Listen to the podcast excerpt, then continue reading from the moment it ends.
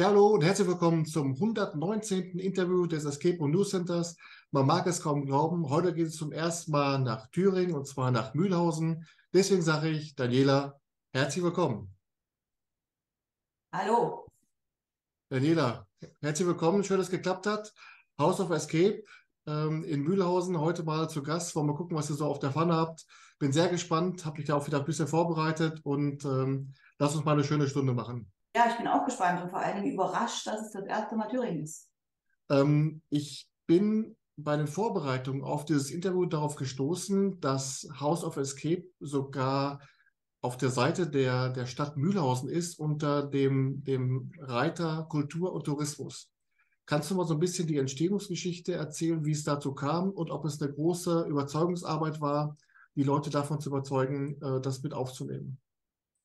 Ja, tatsächlich äh, gar keine Überzeugungsarbeit. Die Stadt ist unheimlich froh über jeden, der hier was macht, was Touristisches macht, was Freizeitmäßiges macht.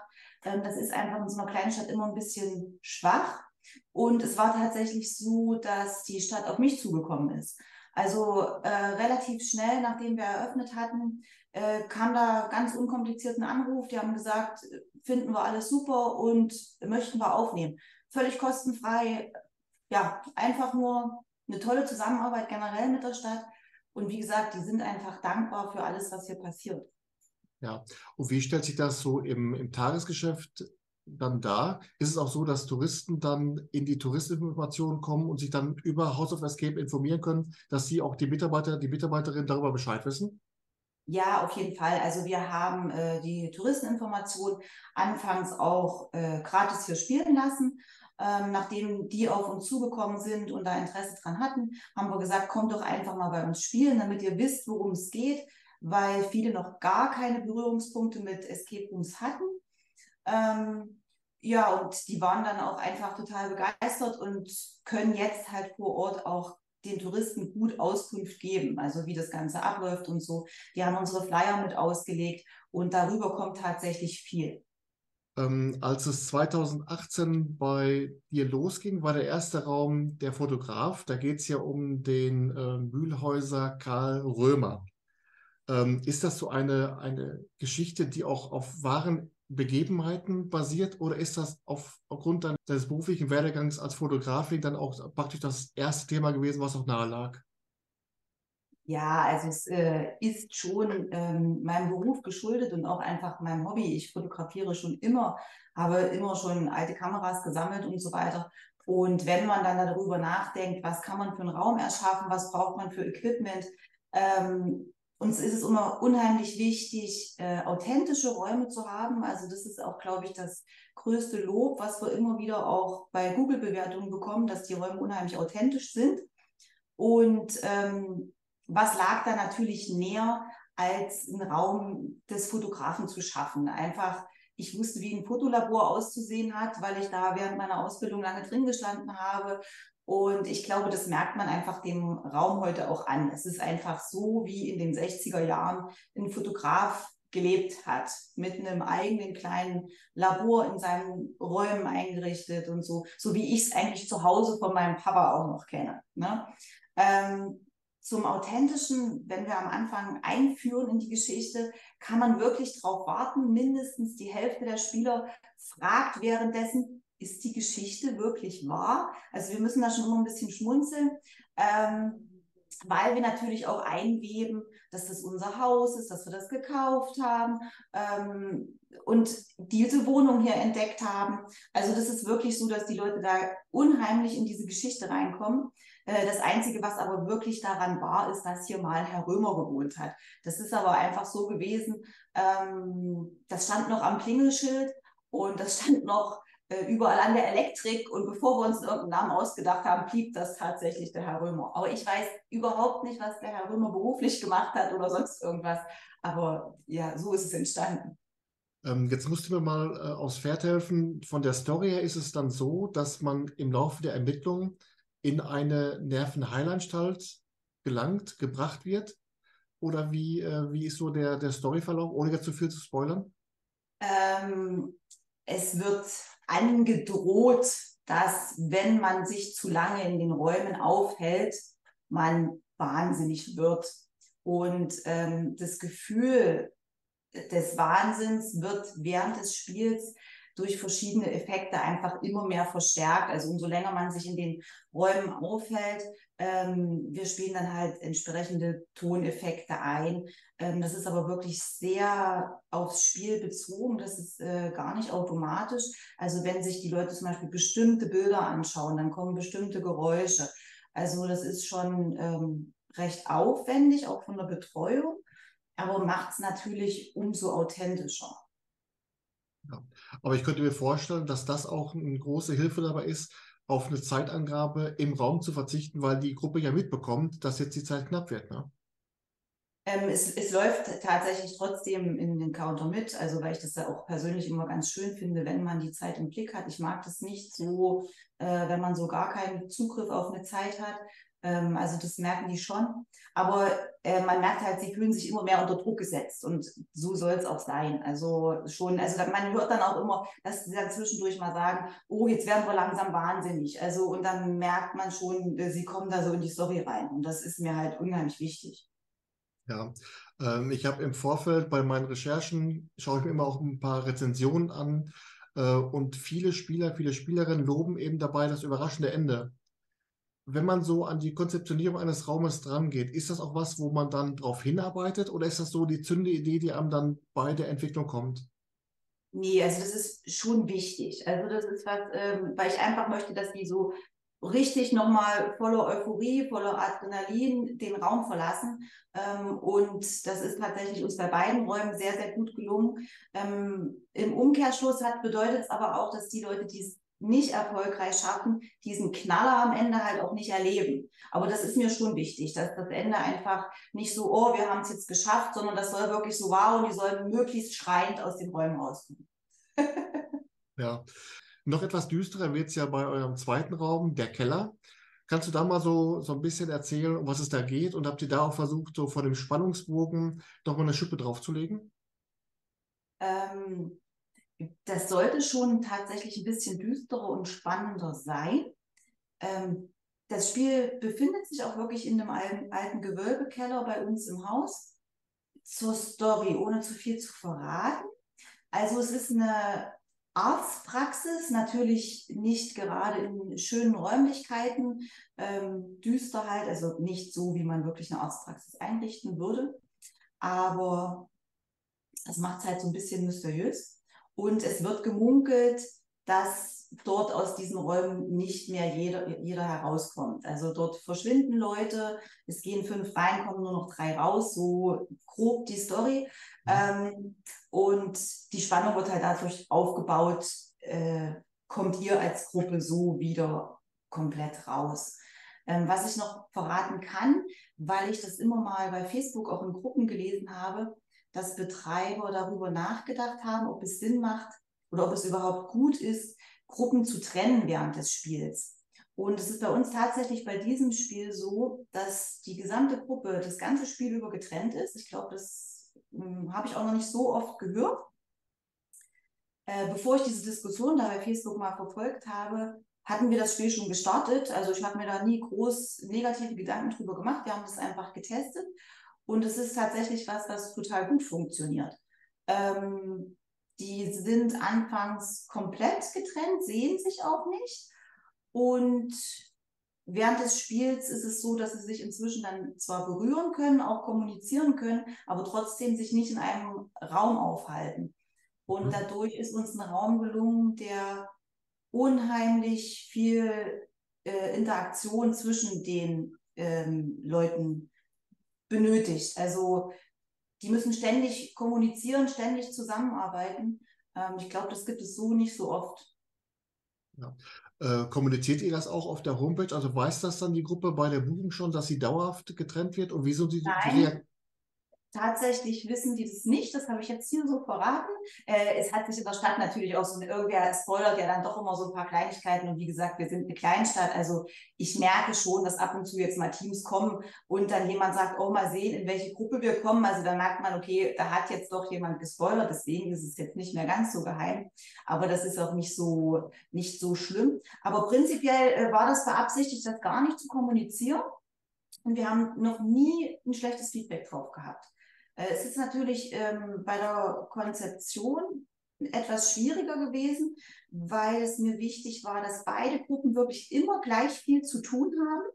Ähm, also, weil es soll keiner am Ende sagen, oh, ihr habt aber das und das und das alles gemacht und uns war irgendwie langweilig. Und so ist es zum Glück gar nicht. Also es ist wirklich so, dass es sehr gut aufgeteilt wurde von den Rätseln und vieles halt wirklich nur funktioniert, wenn alle gemeinsam arbeiten. Ja, und die Gruppe darf dann aber die Konstellation dieser kleinen Gruppen, äh, die Zusammensetzung der kleinen Gruppen dann auch selbst bestimmen oder sagt ihr dann, ihr beiden seid eine Gruppe, ihr beide seid eine Gruppe? Das bestimmen wir tatsächlich. Ähm, das bestimmen wir ähm, so ein bisschen danach, wer eine helle Hose anhat und eventuell wo lang kriechen muss, weil die eine Gruppe muss das ein bisschen mehr. Also ich scanne dann kurz so die Kleider und scanne auch etwas die Körpermaße, wer wo durchpasst und entscheide dann, und entscheide dann so ziemlich spontan, ähm, in welche Gruppe ich wen stecke. Also es gibt jetzt auch da die eine Gruppe, wo ich jetzt nicht unbedingt eine Schwangere drin haben wollen würde, weil es ein bisschen körperlicher wird. Ähm, ich habe mich dann schon immer mal gefragt, wenn jetzt wirklich mal so eine Gruppe mit fünf Schwangeren kommt, was ich dann machen würde. Aber es hatten wir zum Glück nicht. Jetzt habe ich auf der Timeline gesehen, bei den Gruppenfotos, es gibt auch einige Gruppen, wie du gerade schon sagtest, die den Raum nicht schaffen. Ähm, wenn man jetzt so als diejenige, die das konzeptioniert hat und sich auch die Geschichte ausgedacht hat, ähm, hat man dann nicht auch das, das Verlangen, den Wunsch, dass eben jede Gruppe dieses Erlebnis auch bis zum Ende erlebt? Denn letztendlich ist es ja auch so, dass nicht alle dann den Raum zweimal spielen, weil es auch dann wahrscheinlich äh, eine Kostenfrage ist oder man auch dann vielleicht im ersten Teil dann so durchrutscht wie das heiße Messer durch die Butter? Nee, also ich habe nicht den Anspruch, dass das jeder schafft. Also ähm, nichts im Leben schafft jeder. Also das ist einfach, nee, habe ich auch nie drüber nachgedacht. Ähm, äh, ich möchte schon, dass es so 90 Prozent erfolgreich abschließen. Das ist auch immer so, dass das Mittel, was wir da ganz gut halten können. Aber es gibt auch einfach Gruppen, wo man unendlich viele Hinweise gibt und die sind einfach, die, die, da kann man einfach, da kommt man an seine Grenzen den kann man einfach dann ab irgendeinem Punkt nicht mehr helfen. Das ist einfach so. Das ist auch nicht böse gemeint. Das ist einfach äh, so eine Erfahrung. Ähm, und ich denke insgesamt, für die Teams, die spielen, ist es auch einfach so ein kleiner Ansporn. Wenn jeder dort reingeht und sagt, wir schaffen das hier drin, weil das hier jeder schafft, da fehlt ja auch irgendwie der Reiz. So empfinde ich das zumindest. Ja, jetzt musst du mir mal bei einer Sache helfen. Ähm, die Rekordzeit bei zum Beispiel der Keller liegt ja bei unter 30 Minuten, aber bei 28 Minuten. Äh, wie erklärt sich denn dann diese riesengroße Spanne von dem Rekord von 28 Minuten und eben die Gruppen, die es gar nicht schaffen, weil die können ja nicht komplett mit dem Kopf an der Wand schlafen, ne? Ähm, das ist tatsächlich eine gute Frage, wobei diese ähm, Rekordzeiten so absolute Ausreißer sind. Ähm, der eine Raum läuft jetzt seit fünf Jahren und wir hatten in diesen ganzen fünf Jahren zwei Teams, die irgendwie um eine halbe Stunde lagen. Ähm, aber wirklich nur zwei. Und alle anderen wirklich 85, 90 Prozent liegen über 45 Minuten. Also es sind so absolute Ausreißer, die das in so einer Zeit schaffen. Ähm, man veröffentlicht es natürlich, aber es ist eigentlich, äh, so ganz erklären kann ich es mir auch nicht. Also es sind schon Teams, die, ich sage mal, wie gemacht sind und vielleicht auch exakt genauso im Kopf ticken wie ich. Die kommen da rein und finden das total logisch, was ich da gebaut habe. Und andere kommen halt raus und sagen, um Gottes Willen, wer hat sich das ausgedacht? Also ich denke, es gibt einfach so ein paar wenige Leute, die so extrem ähnlich ticken und dann ist es auch in einer halben Stunde machbar, aber es ist ganz, ganz, ganz selten. Ja, was mir auf der Facebook-Timeline aufgefallen ist, ist, dass du äh, Gruppenfotos auf der Facebook-Timeline veröffentlichst, auch dann mit der, mit der Zahl, aber man letztendlich nicht erkennen kann, ja, welchen Raum hat jetzt die Gruppe gespielt anhand des Fotos. Ist das auch was, wo man sich dann auch als Anbieterin Gedanken macht, da kann man vielleicht noch mal äh, kann man vielleicht auch mal so einen Fotopoint im Raum machen, ohne zu viel zu spoilern? Ist das so, so, sind das so Gedankengänge, die du auch schon mal hattest? Ähm, dass da der Raum jetzt nicht, also anfangs stand es, glaube ich, immer mit da, inzwischen machen wir es nicht mehr. Ähm, nee, das hat jetzt keinen speziellen Grund, dass der Raum nicht dasteht, dass nur die Zeit dasteht.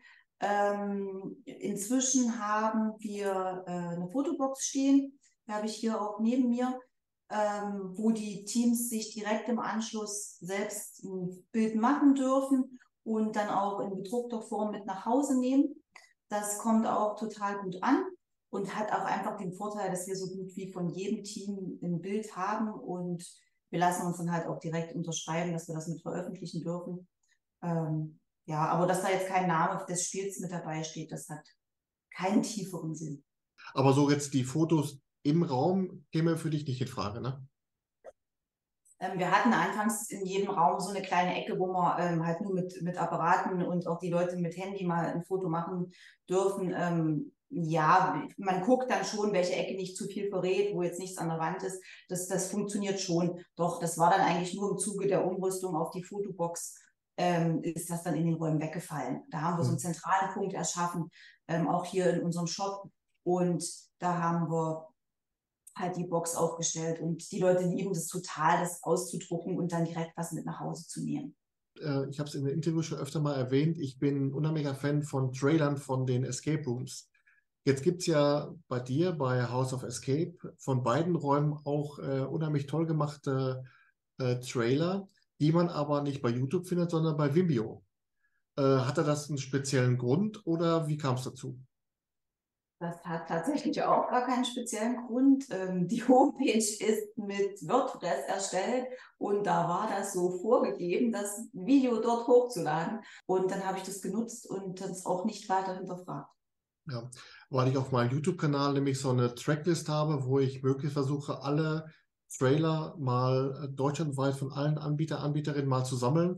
Denn ich finde es immer schade, dass dann gerade bei der Eröffnung oder wann auch immer der Trailer dann mal gezeigt wird und dann verstaubt er irgendwo in der Schublade. Deswegen möchte ich, dass gerade mit dieser Tracklist auch immer mal wieder auf diese Trailer zurückgegriffen wird. Also wenn du mal Zeit und Buß hast, deine Trailer bei YouTube hochzuladen. Ich, das äh, bekomme ich hin. Ich denke, das bekomme ich hin. Wunderbar. Ähm, kommen wir jetzt mal zu einem Punkt, ähm, und zwar, äh, ich glaube, die Gruppengröße bei der Fotograf geht von drei bis acht und nee, bei drei bis sechs. Äh, drei bis sechs. Ja. Und bei der Keller von vier bis acht. Ähm, ist das, wenn man sich darüber Gedanken macht, welche Gruppengröße man zulässt, äh, rechnet man das so nach dem Motto, wie groß ist der Raum, welche Gruppengröße macht Sinn? Oder denkt man auch be betriebswirtschaftlich, dass man sagt, wir wollen mal lieber keine Zweiergruppen haben, das rechnet sich nicht von, der, von den Betriebskosten, von den Personalkosten und so weiter.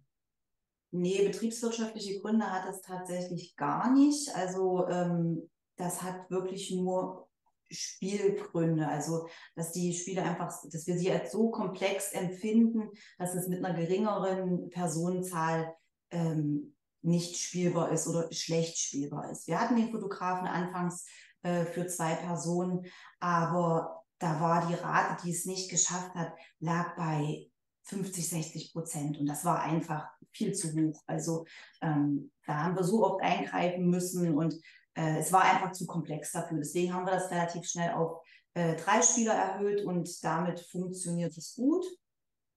Optimal sind sicherlich vier bis fünf. Ähm, der Keller tatsächlich, die vier sind auch nicht mehr aktuell. Das sind inzwischen äh, fünf Spieler, die mindestens notwendig sind. Fünf bis acht. Äh, das ist sehr viel.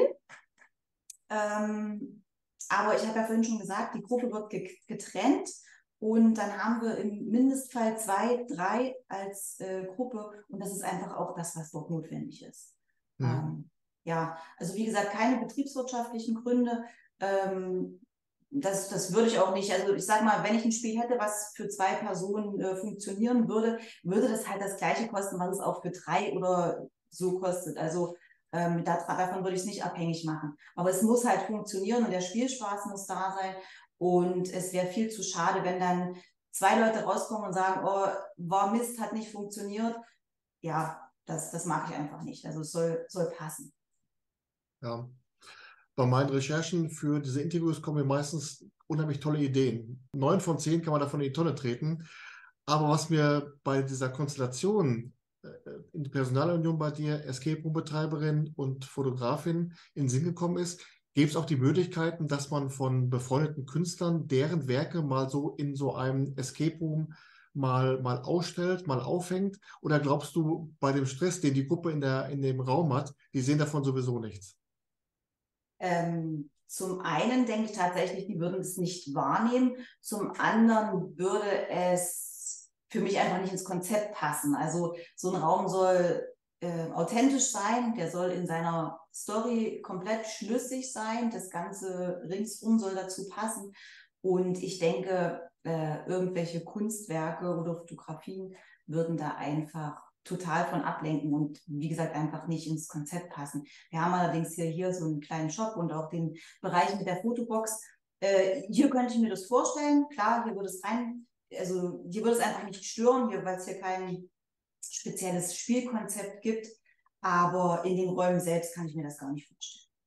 Da bin ich auch viel zu perfektionistisch. Also das muss dann wirklich auch alles stimmen. Ja. Würdest du das sagen, jetzt auf die beiden Themen, die du in deinen Escape Rooms äh, verwendet hast oder allgemein?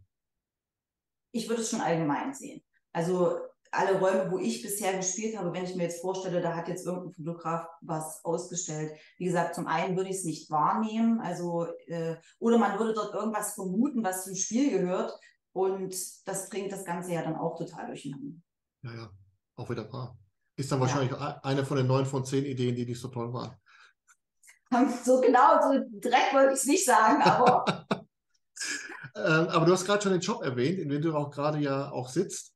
Äh, ein schönes Gimmick, was du da anbietest, sind äh, Kühlschrankmagnete. Und zwar äh, zwei Motive, einmal der Fotograf, einmal der Keller. Kannst du mal erzählen, wie es zu dieser Idee kam und wieso die Resonanz der Spieler und Spielerin darauf ist?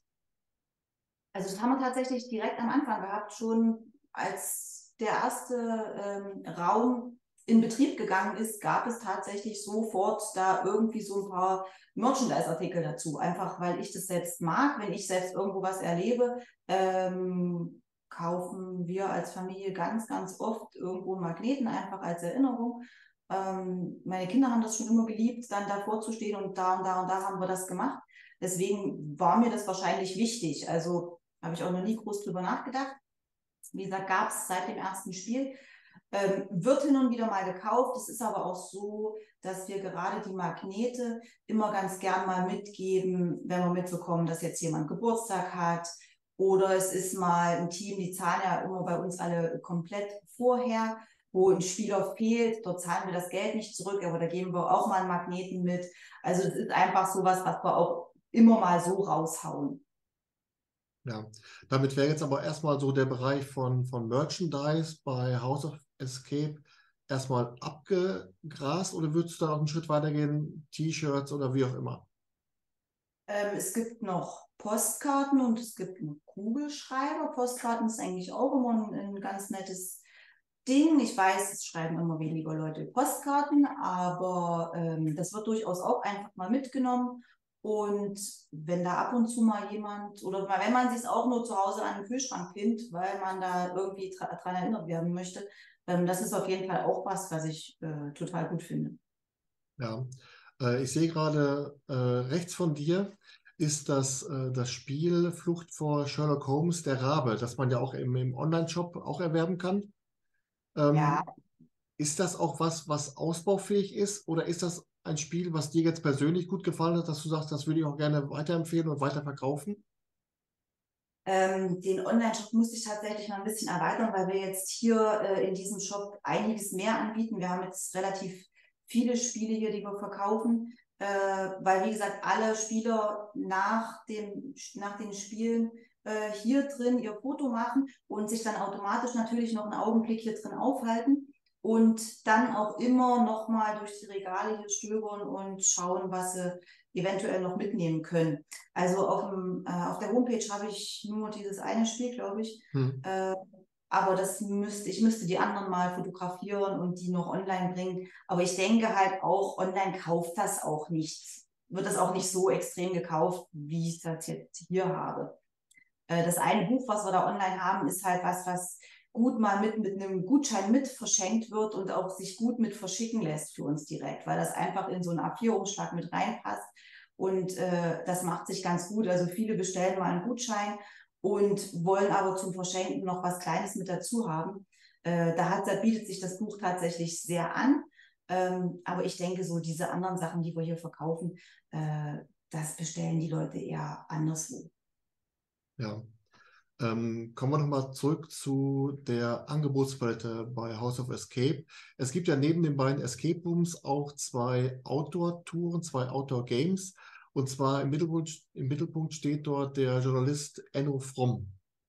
Ähm, kannst du mal erklären oder mal so ein Beispiel geben, wie das ist von der, von der Buchung, bis dann das Spiel für die Gruppe losgeht? Welche Hilfsmittel gibt es? Wie läuft das ab?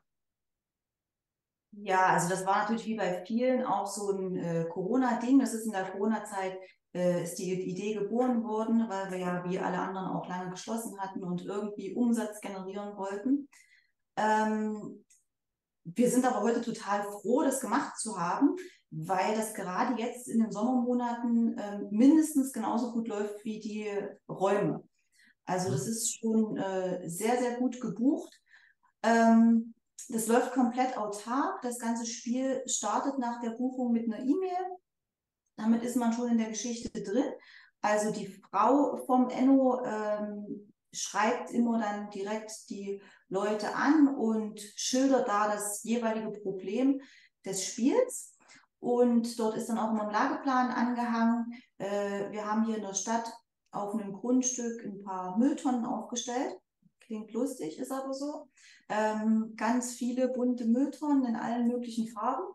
Und dort drin befinden sich dann, also bei dem einen Spiel ist es ein Rucksack mit entsprechenden Accessoires und bei dem anderen Spiel ist es so ein großer äh, Trolley, den man hinter sich herziehen kann. Ähm, das kommt in diese Mülltonnen. Die Leute suchen dann schon, weil das schon zum Spiel gehört. Die müssen dann dieses Versteck finden, haben einen Code, um die Mülltonnen zu öffnen und finden diese Accessoires dort drin und ziehen dann circa zwei Stunden durch die Stadt ähm, und haben dann halt viele, viele Gegenstände bei sich, die sie irgendwie öffnen müssen. Und nach Abschluss, nach Abschluss der zwei Stunden äh, kommt dann der Trolley oder die, die, der Rucksack wieder in die Tonne rein.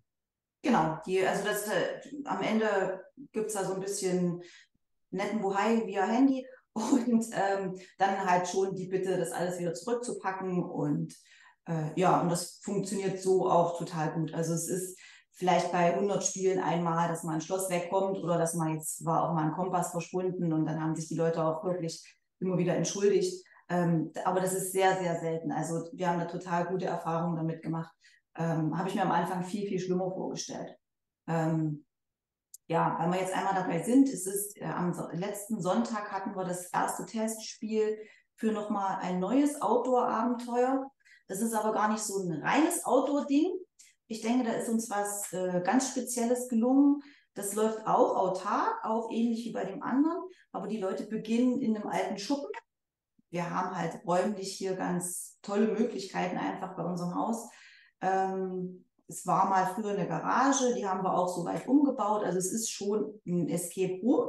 Mhm. Sie müssen da drin ein bisschen was machen und ziehen dann mit einem mit einer alten Truhe, mit einem Bollerwagen durch die Stadt und enden dann aber wieder im Raum und dort ist das große Finale.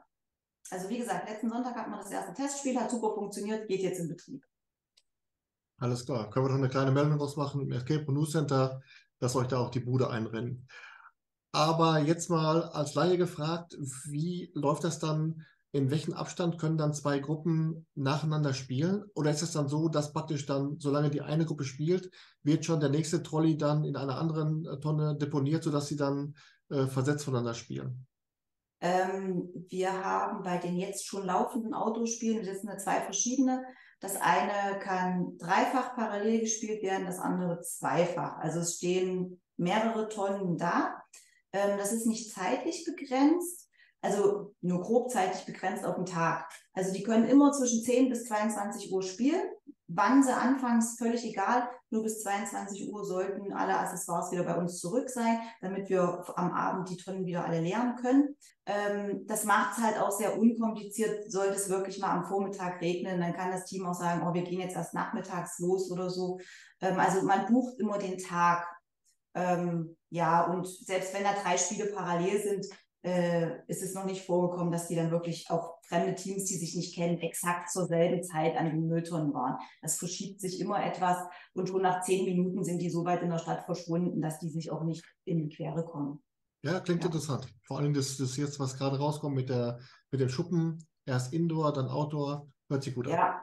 Ja, also habe ich so auch tatsächlich noch nirgendwo gehört. Also mich würde mal interessieren, ob da irgendjemand sagt, ja, wir haben das, haben das ähnlich, aber so die Kombination aus den beiden, ähm, ich glaube, das ist relativ, relativ einmalig. Also ja, und kann trotz allem autark laufen, ohne dass jemand vor Ort sein muss. Also hoffe ich, dass das auf Dauer so funktioniert. Aber es ist videoüberwacht. Ich bekomme schon einen Alarm auf mein Handy und kann dann auch äh, in den Raum reinschauen und gucken, dass das soweit äh, läuft, aber ähm, es ist nicht so geplant, dass man dann irgendwelche Hinweise, also Hinweise nur über QR-Codes, also an allen Sachen, wo es mal hängen könnte, da haben wir QR-Codes platziert, so dass man sich eventuell via Handy mal einen Hinweis ziehen könnte, aber eigentlich soll es so laufen.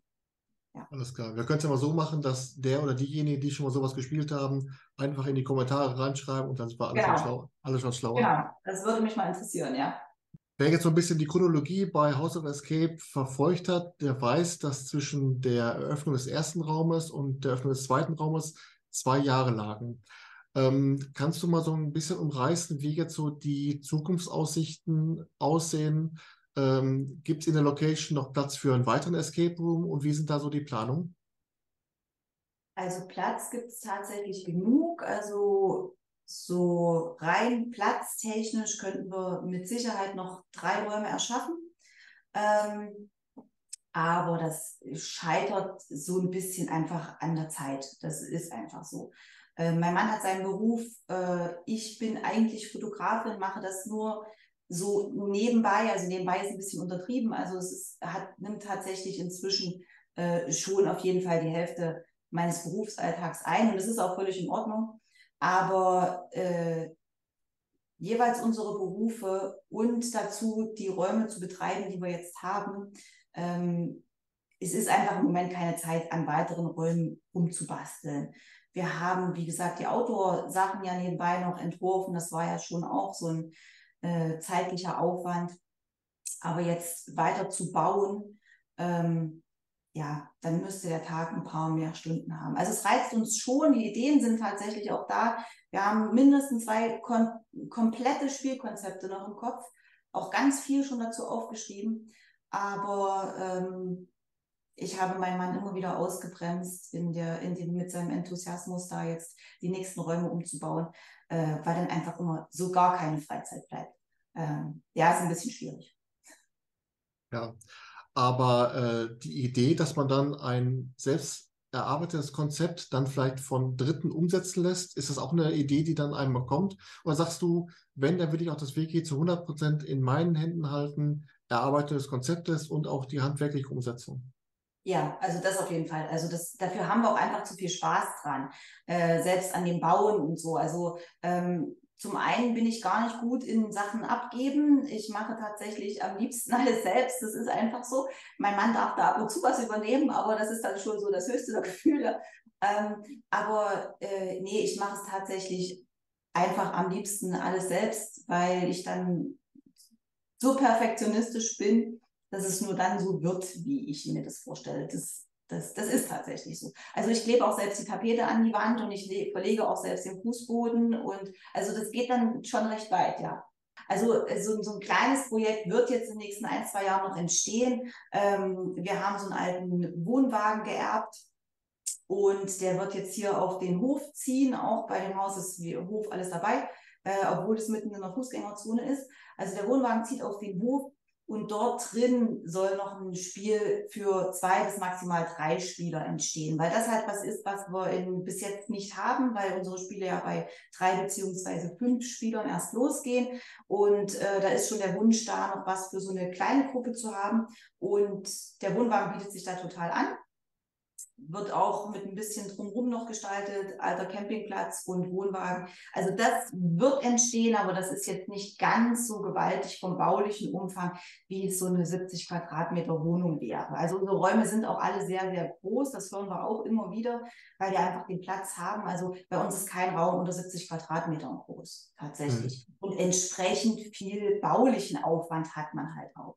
Aber der Wohnwagen ist übersichtlich und äh, da habe ich jetzt auch Lust drauf. Also der wird jetzt noch kommen, aber ähm, ob hier noch weitere Räume irgendwann mal umgebaut werden, das werden wir sehen.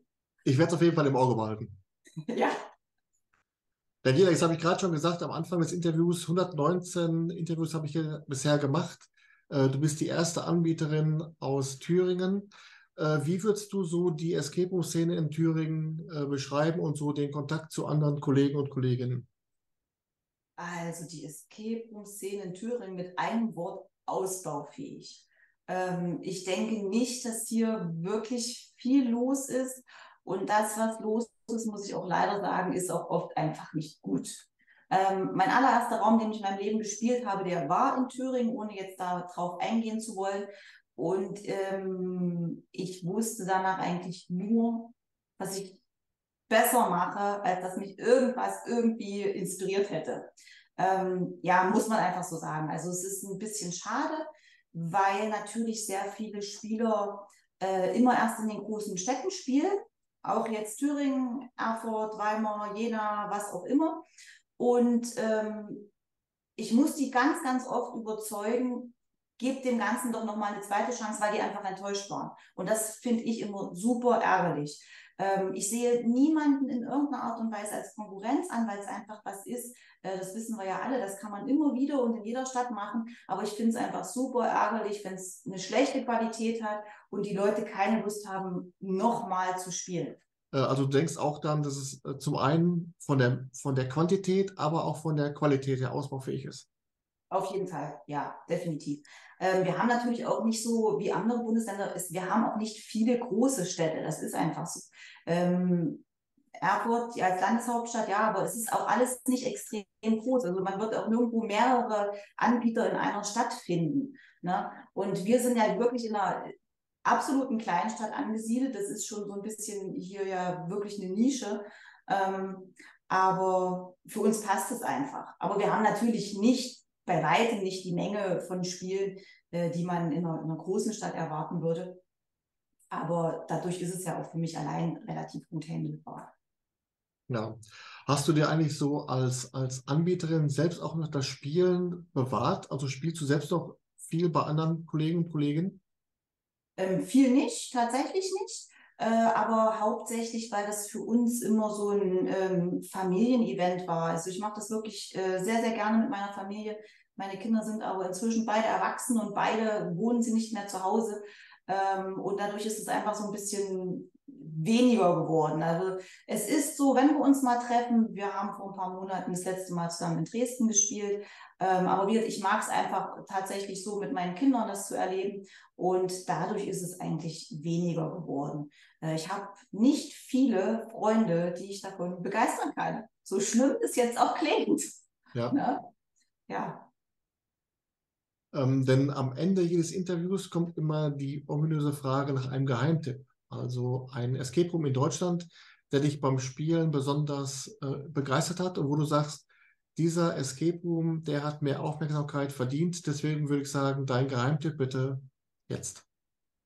Ja, Geheimtipp ist total schwierig und ich muss dich völlig enttäuschen. Den habe ich gar nicht. Spiel doch mal bei uns, dann weißt du, ähm, was ich unter Qualität verstehe. Und ähm, wenn das darunter liegt, das klingt jetzt richtig böse, aber äh, dann möchte ich es auch nicht als Tipp nennen. Ja gut, Daniel, dann äh, diese, äh, diese Folge des Interviews heute mal ohne Geheimtipp über die Bühne. Wir werden es überleben, aber ich darf dir trotzdem sagen, vielen Dank, dass du dir die Zeit genommen hast für das Interview. Es war sehr interessant, sehr informativ und ich denke mal und hoffe, dass wir äh, auch einige Spieler und Spielerinnen mal begeistern können, nach Mühlhausen zu kommen und dass Mühlhausen weitaus mehr zu bieten hat als immer nur ähm, Pflaumenmus.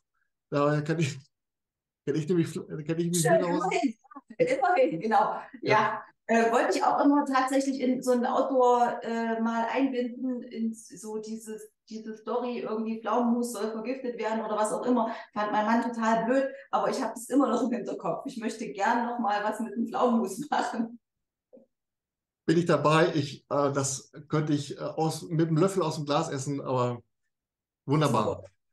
Daniela, vielen. Dank.